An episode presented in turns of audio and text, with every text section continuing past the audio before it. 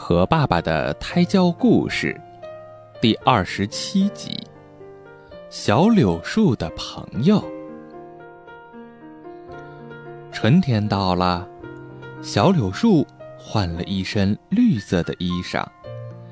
一只美丽的黄鸟飞来了，它唱起歌来，嗓音甜甜的，跳起舞来，身子轻轻的，十分招人喜欢。小柳树让他住进了自己的家，两人成了好朋友。这一天，小柳树和黄鸟正在玩耍，一只灰色的小麻雀飞了过来。他说：“小柳树，小柳树，让我和你们一块玩吧。你会唱歌吗？”小柳树问。喳喳喳喳，小麻雀张开嘴巴唱了几句。声音很沙哑，难听难听，真难听。小柳树又问：“你会跳舞吗？”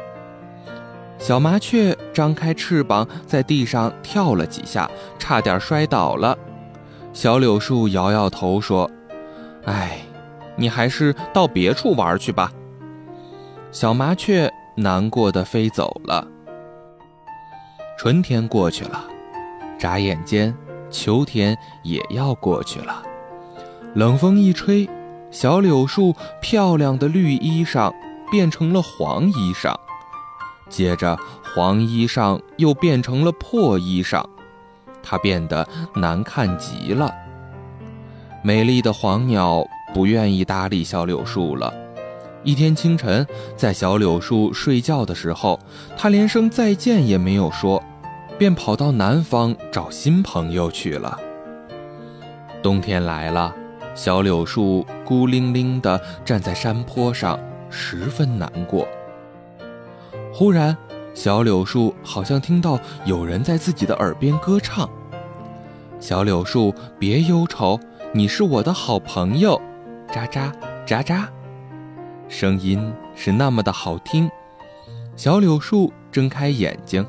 发现肩上落着个灰色的小东西，是他在唱。接着，小东西又飞到地上，围着小柳树转着圈子，跳着舞，样子很好看。天亮了，小柳树这才看清，那个小东西原来是春天被他赶走的小麻雀。小柳树不好意思地说：“小麻雀。”你，你真好。小麻雀笑了，它用力抖了抖被冻麻木了的翅膀，飞到了小柳树身上。